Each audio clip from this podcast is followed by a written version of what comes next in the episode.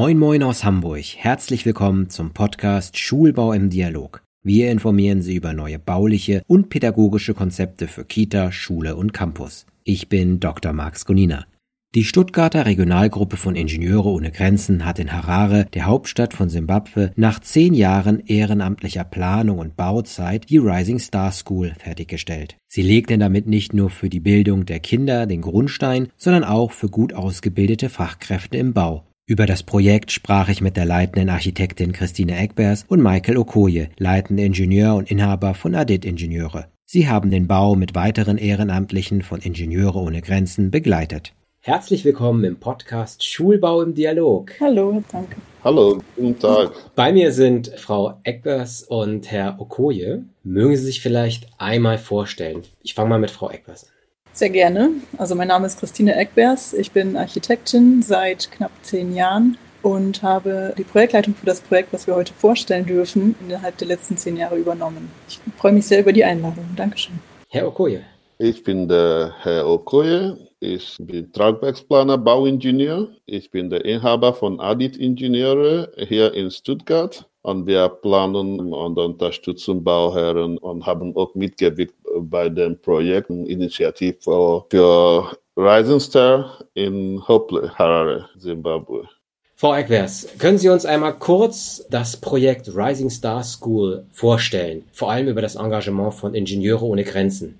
Ja, sehr gerne. Also bei unserem Projekt geht es um ein Schulbauprojekt in Harare, in der Hauptstadt Zimbabwes. Wir bearbeiten dieses Schuba-Projekt seit ja, über zehn Jahren, tatsächlich im Namen von Ingenieure ohne Grenzen. Wir sind eine Projektgruppe in Stuttgart und arbeiten alle komplett ehrenamtlich an dem Projekt. Und wir sind dieses Jahr fertig geworden, nach, wie gesagt, über zehn Jahren Bearbeitungs- und Bauphase. Begonnen hat das Ganze Ende 2012. Ich habe dann zu Beginn der Bearbeitungsphase meine Diplomarbeit über das Projekt gemacht. Das heißt, ich habe an der Uni Stuttgart einen oder den Entwurf für die Gebäude erstellt innerhalb von einem halben Jahr. Und im Anschluss daran haben wir dann in der Projektgruppe von Ingenieuren der Grenzen die komplette Planung ausgearbeitet. Das heißt, den Entwurf nochmal überprüft. Wir haben anhand von Varianten die Materialität ähm, erarbeitet und dann auch die Ausführungsplanung erstellt. Im Jahr 2016, also etwa drei Jahre nach Projektbeginn, konnten wir dann den ersten Bauabschnitt bauen vor Ort in Harare und haben dann innerhalb von sieben Jahren und sieben Bauabschnitten das Gesamtprojekt fertiggestellt. Wie sind Sie eigentlich damals zu dem Projekt gestoßen? Ja, das war tatsächlich eher Zufall. Also es gab ein Vorgängerprojekt von den Ingenieure ohne Grenzen auch in Harare und die, die damals daran mitgewirkt haben, haben das Projekt eben fertiggestellt und dann über den Projektpartner, der der gleiche ist wie bei uns jetzt im Projekt, die Schule kennengelernt. Und als sie von der Reise zurückkamen, also von der ersten äh, Fertigstellung, war dann die Idee da, dass man die Schule unterstützt mit neuen Gebäuden und damals war ein Bekannter von mir dabei und der hatte mich dann einfach gefragt, ob ich Lust hätte mitzumachen, weil er wusste, dass mich das vom Thema her interessieren könnte. Herr Okoye, Sie sind auch dazu gestoßen. Sie sind Mitglied bei Ingenieure ohne Grenzen. Wie sind Sie dazu gekommen? Ich bin dazu gekommen durch eine Kollegin von mir damals, ich glaube zwischen 2013, 14 war das. Und wir haben einfach drüber geredet und sie hat mir erzählt, was sie da von Ingenieure ohne Grenze machen. Daraufhin habe ich dann gesagt, okay, ich würde mal mitkommen, nur zum, als Zuschauer. Es war nur Neugier. Als ich denn da war, dann kam die Vorstellung von diesem Projekt und das hat sich so gut angefühlt und so toll angehört. Da habe ich sofort gedacht, nee, da werde ich mitmachen. Und so bin ich dann dazu zu dem Projekt gekommen und so haben wir auch die Aufgaben genommen, die Statik zu erstellen, die Standsicherheit Nachweis von dem Gebäude zu machen und alles, was da mit Standsicherheit zu tun, zu kümmern. Statik ist ein gutes Stichwort, denn das Projekt ist vor allem wird eine Zielbauweise eingesetzt. Frau Eckbers, sind überhaupt Materialien eine Herausforderung vor Ort gewesen? Mussten Sie sich da einschränken oder mussten Sie sich dieser Herausforderung stellen in irgendeiner Form? Ja, tatsächlich sind die Materialien natürlich ein ganz wichtiges Thema, wenn man mal einen Entwurf erstellt. Ich bin glücklicherweise vor der Diplomarbeit, also bevor ich angefangen habe, daran zu arbeiten, einmal vor Ort gewesen in Simbabwe und habe mir sowohl das Grundstück angeschaut, die beteiligten Personen kennengelernt, aber auch erstmal ermittelt, welche Materialien gibt's im Land oder in der Umgebung. Und so ist dann relativ schnell die Wahl eigentlich auf den Ziegel gefallen, unter anderem, weil die alternativen Baustoffe sowie Holz zum Beispiel Beispiel relativ teuer sind und die Qualität auch eine andere ist, als wir das hier von uns in Deutschland kennen. Es ist natürlich alles machbar, aber es wäre relativ aufwendig gewesen, zum Beispiel einen reinen Holzbau zu erstellen. Auch war für mich Beton als Baumaterial oder als Hauptbaumaterial für zum Beispiel Außenwände eher ausgeschlossen, weil es auch das relativ teuer werden kann mit dem Zuschlag des Zements und natürlich auch der Nachhaltigkeitsaspekt reinspielen sollte. Und ja, so ist eben durch diese erste Erkundungsreise dann die Wahl auf den Ziegel relativ schnell gefallen und dann hatte ich mir überlegt, wie kann man das denn eigentlich umsetzen, ohne dass man zum Beispiel in der Zwischendecke oder im Dach dann auf eine Betonflachdecke zurückgreifen muss und so kamen dann relativ schnell auch diese Bögen dann ins Spiel.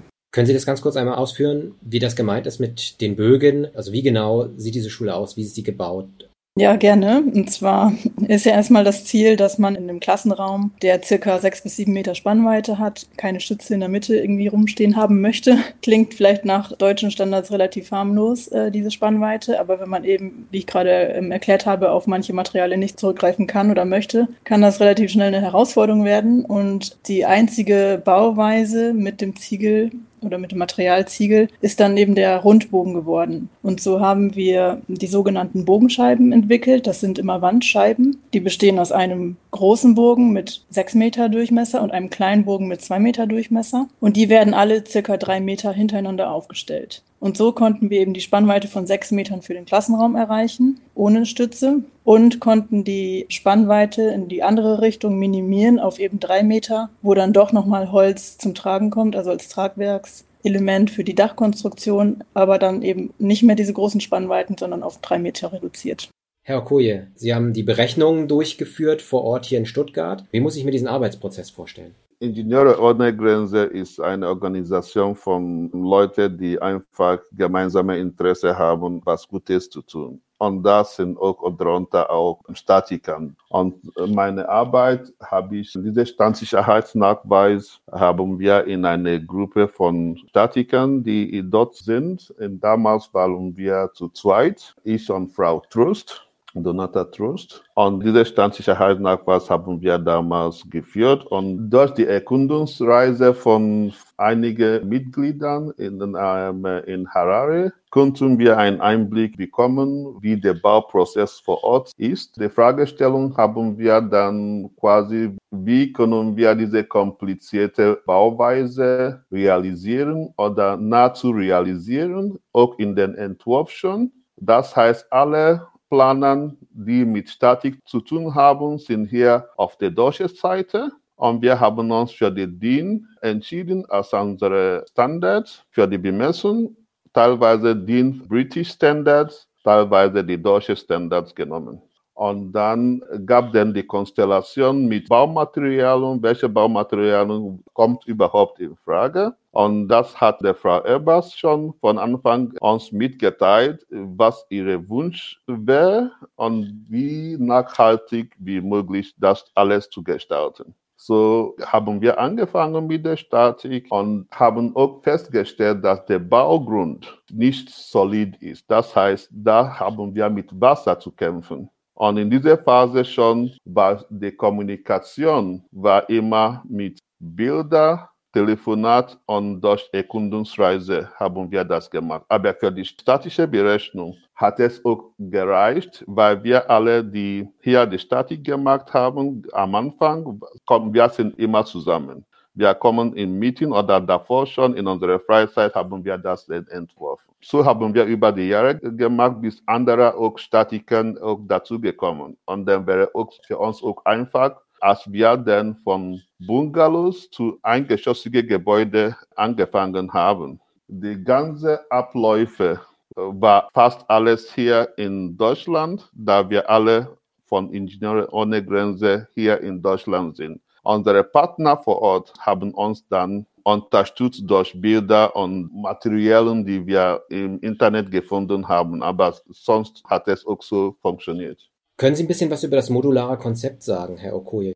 Es war so, dass vor Ort, dass die Kinder vor Ort in Hopple keine richtige Schulgebäude haben. Es war uns dann bewusst, dass während der Planung, dass wir das so planen sollten, dass die Schule muss nicht erst genutzt werden, wenn es fertig ist, sondern während der Bauzeit dürfen die Kinder schon teilweise die fertiggestellte Gebäude nutzen. Und so kam dann die Überlegung, wie kann man das denn takten oder auch hinbekommen der, dieses Modularkonzept war auch nicht nur an Statik und die Nutzung zurückzuführen. Es hat auch eine andere Challenge für uns eine Rolle gespielt, wie die Finanzierung weil wir nicht das Geld haben, müssen wir auch an Finanzierung denken. Das heißt, wir haben das so gemacht, dass jeder Bauabschnitt, dass wir irgendwie eine gewisse Summe äh, bekommen, um irgendeinen Bauabschnitt anzufangen. Wir wollen nicht anfangen und dann einfach aufhören. So haben wir das gemacht. Mit Statik hat es viel wenig zu tun, weil dieses Modularkonzept kennen wir hier schon in Deutschland und wir wissen, dass es funktioniert. Frau Eckbers, waren Sie durchgehend vor Ort oder immer nur punktuell? Es hat sich unterschieden. Also wir haben ja insgesamt sieben Bauabschnitte gehabt innerhalb von sieben Jahren. In den ersten drei Bauabschnitten war ich fast komplett vor Ort, das heißt sechs, sieben, acht Monate am Stück. In den letzten drei Bauabschnitten hat sich dann deutlich reduziert, weil dann auch die Pandemie dazwischen kam und wir nicht reisen konnten, sodass ich das auf zwei bis vier Wochen vielleicht pro Bauabschnitt dann reduziert habe. Aber grundsätzlich habe ich tatsächlich sehr viel Zeit vor Ort verbracht. Das Ziel war es auch, die örtliche Bevölkerung auszubilden. Maurer wurden ausgebildet. Das war ja ein Ziel. Ich denke mal, das ist auch dieses Hilfe zur Selbsthilfe-Idee dahinter. Meine Frage dazu ist so, wie war die Zusammenarbeit mit den Behörden, auch im Zusammenhang mit der Ausbildung der Arbeiter vor Ort?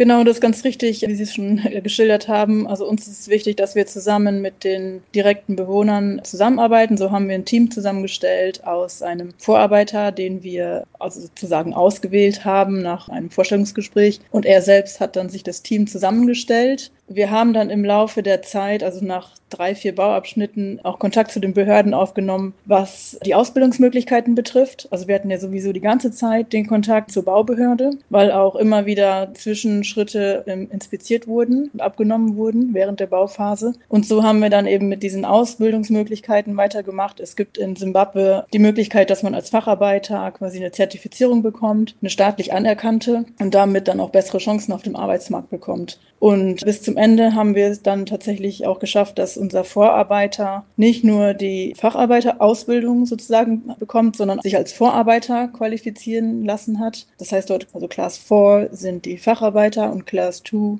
ist der Vorarbeiter. Das hat er geschafft. Er hat die Prüfung bestanden. Es gibt eine theoretische Prüfung und eine praktische Prüfung. Und damit konnte er sich dann jetzt auch im letzten Jahr selbstständig machen und ein Bauunternehmen gründen, zusammen mit dem Assistenten unserer Bauleitung. Also es ist ein Zweierteam, die im Prinzip die Leitung von der Baustelle übernommen haben, haben sich dann selbstständig gemacht. Und die Zusammenarbeit mit den Behörden in diesem Zusammenhang war unproblematisch oder bezog die sich eher auf den Bau selbst? Also vor allem natürlich auf den Bau selbst, weil wir, wie gesagt, diese vier, fünf Zwischenschritte immer haben begutachten lassen. Das ist der City of Harare Architekt, der Chief Architect sozusagen, der ist immer vorbeigekommen und er hat uns dann auch geholfen, den Kontakt herzustellen zu der Ausbildungsbehörde und hat ein Referenzschreiben geschrieben, weil man eben auch für die Anmeldung bei diesem Test auch schon Referenzen vorzeigen muss. Und da hat er uns dann doch sehr unterstützt. Genau. Wie ist denn der aktuelle Stand des Projektes? Ist noch was geplant? Wie geht's weiter, Frau Eckbers? Also wir haben jetzt tatsächlich das Bauprojekt abgeschlossen. Also das Bauprojekt, was aus sieben Bauabschnitten und mit 14 Klassenzimmern für die Grundschule, vier Klassenzimmer für den Kindergarten, der obligatorisch zur Grundschule zugehört in Simbabwe, und einem Verwaltungsbereich. Damit ist jetzt erstmal für uns das Projekt abgeschlossen, das Bauprojekt sozusagen, was wir im Namen von Ingenieuren der Grenzen unterstützen. Wir haben jetzt tatsächlich auch gerade eine große Ausstellung in Stuttgart eröffnet, die jetzt bis Mitte Oktober läuft. Das heißt, das stellt nochmal unser Engagement zusammen und die Arbeit, die wir in den letzten zehn Jahren mit diesem Projekt hatten. Das ist erstmal abgeschlossen. Der Schulalltag geht natürlich jetzt erstmal los, beziehungsweise die Schule gibt's ja schon und die haben auch schon während des Baumablaufs unterrichten können in den fertiggestellten Klassenräumen. Aber jetzt mit der Fertigstellung des gesamten Projekts, es liegt natürlich erstmal jetzt der Aufgabenbereich auf Seiten der Schulverwaltung, dass da ein geregelter Schulablauf ermöglicht wird jetzt in den nächsten Jahren. Das wird sich dann zeigen. Wir sind natürlich weiter in Kontakt, also wir beobachten das, aber genau, das Bauprojekt ist abgeschlossen. Herr Koje, das Projekt hat es ja geschafft, in einer vorgesehenen Zeit fertig zu werden. Ja, ich weiß, es mussten immer wieder Gelder zusammengesucht werden, um das zu finanzieren. Aber wie war Ihnen das möglich, aus Stuttgart raus oder das gesamte Team Ingenieure ohne Grenzen in Deutschland ein Projekt so gut zeitlich hinzubekommen? Was musste da als Planung passieren? Für mich war das kein normales Projekt, würde ich so sagen. Da ich ursprünglich aus Nigeria komme, habe ich mich an diesem Projekt herangezogen gefühlt. Das heißt auch, dass ich weiß ungefähr, was zu erwarten ist, wie die Abläufe sein konnte und wie wir in manchen Stellen auch reagieren sollen. Und das Projekt an sich, ich habe viel Erkenntnisse äh, gewonnen im Schulbau, was man da alles braucht eigentlich für so ein Schulbauprojekt, welche Faktoren wichtig ist für den Bauherr, auch für den Architekt. Und man könnte denken, dass die Bauweise viel Unterschied ist als in Deutschland, was aber nicht ganz stimmt, weil am Ende des Tages sind die ganze statische Nachweise und die Anschlüssen überall mit Holz auf Mauerwerk oder Beton, wir auch alles herstellen, und zwar mit Material Materialien, die wir vor Ort zum Teil selber gebrannt haben, zum größten Teil und auch selber äh, produziert haben. Nehmen Sie davon etwas mit vielleicht für die Zukunft?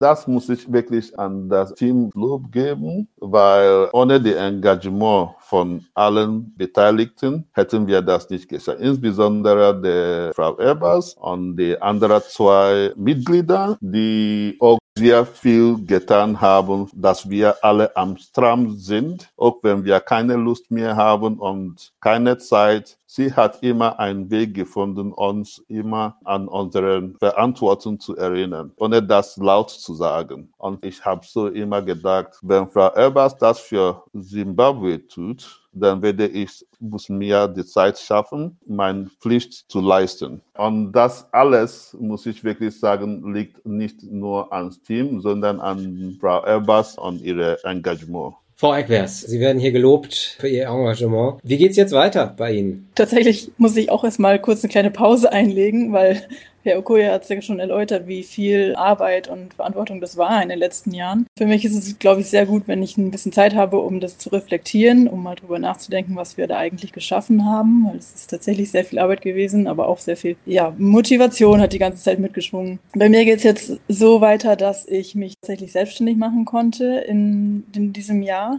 Das heißt, ich war eigentlich die ganze Zeit über angestellt, über Jahre, weil das ist ja ein Ehrenamt, das heißt, das ist in der Freizeit passiert und ich habe das Angestellten-Dasein im letzten Jahr aufgegeben und habe mein eigenes Architekturbüro gegründet, Studio K. Damit geht es jetzt hoffentlich erfolgreich weiter.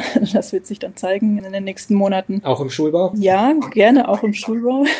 Aber ich habe auch, als ich im Büro gearbeitet habe, als angestellt war, habe ich auch im Schulbau gearbeitet. Es war tatsächlich sehr spannend, den Vergleich zu sehen dann. Also was bedeutet Schulbau in Zimbabwe, was bedeutet das Ganze in Deutschland. Aktuell arbeite ich auch noch an meiner Promotion an der TU in Berlin. Die werde ich dann hoffentlich auch nächstes Jahr abschließen können. Und dann bin ich gespannt, was mich erwartet.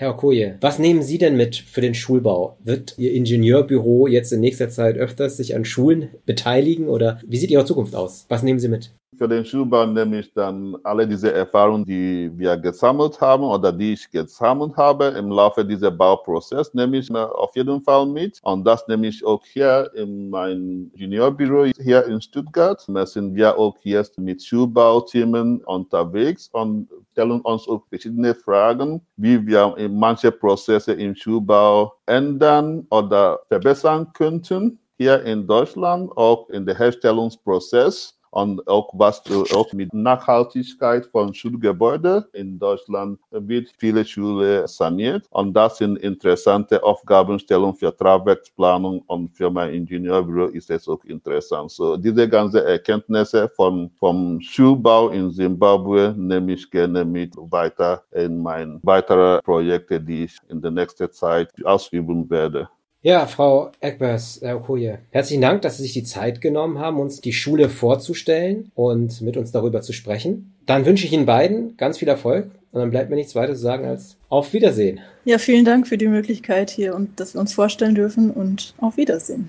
Vielen Dank und machen Sie es gut. Die Rising Star School zeigt, dass Schule nicht gleich Schule ist. Wichtig ist es, die Gegebenheiten vor Ort zu kennen, um Entscheidungen über zum Beispiel Statik und Baumaterial zu treffen. Das Engagement der Mitglieder von Ingenieure ohne Grenzen schuf eine Schule und bildete Arbeiter am Bau aus. Mehr über das Projekt erfahren Sie auch in Ausgabe 4 2023 des Schulbaumagazins. Schulbau im Dialog ist ein Podcast des Kubus Medienverlags. Weitere Informationen zur Schulbau, internationaler Salon und Messe für den Bildungsbau und dem Schulbaumagazin finden Sie auf www.schulbau-messe.de. Unseren Podcast können Sie auf unserer Webseite hören und überall dort, wo es Podcasts gibt. Abonnieren Sie uns gerne darüber. Wenn Ihnen der Podcast gefallen hat, empfehlen Sie uns doch weiter und bewerten Sie uns auf Spotify oder iTunes. Schreiben Sie uns, wenn Sie Fragen, Kritik oder Vorschläge haben. Wir freuen uns über E-Mails an podcast.kubusmedien.de. Bis zur nächsten Folge. Ihr Dr. Max Gonina. Auf Wiederhören.